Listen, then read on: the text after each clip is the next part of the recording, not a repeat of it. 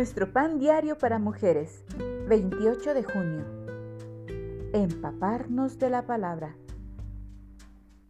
La lectura bíblica de hoy se encuentra en Deuteronomio capítulo 6 versículos 1 al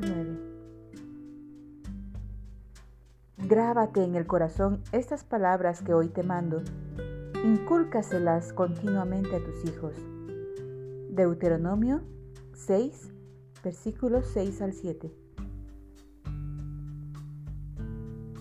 Cuando nuestro hijo Javier era pequeño, visitamos el acuario de la bahía de Monterrey. Al entrar, señalé una escultura colgante. Miren, una ballena jorobada.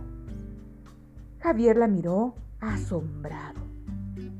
Enorme, musito. Mi esposo me miró y dijo, ¿cómo sabe esa palabra? Seguramente nos escucha decirla. Me encogí de hombros sorprendida de que nuestro pequeño hubiera absorbido vocabulario que no le habíamos enseñado intencionalmente.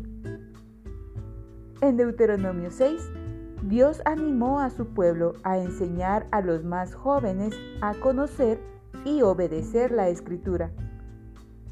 A medida que conocieran más a Dios, ellos y sus hijos respetarían al Señor y disfrutarían de las recompensas de conocerlo íntimamente, amarlo y obedecerle.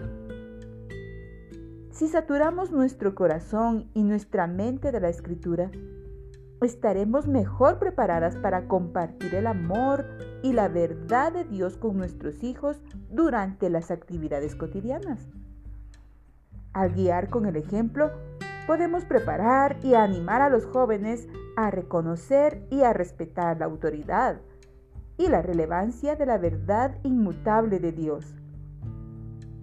Si las palabras de Dios fluyen con naturalidad de nuestro corazón y nuestra boca, podemos dejar un legado sólido de fe para transmitir de generación en generación.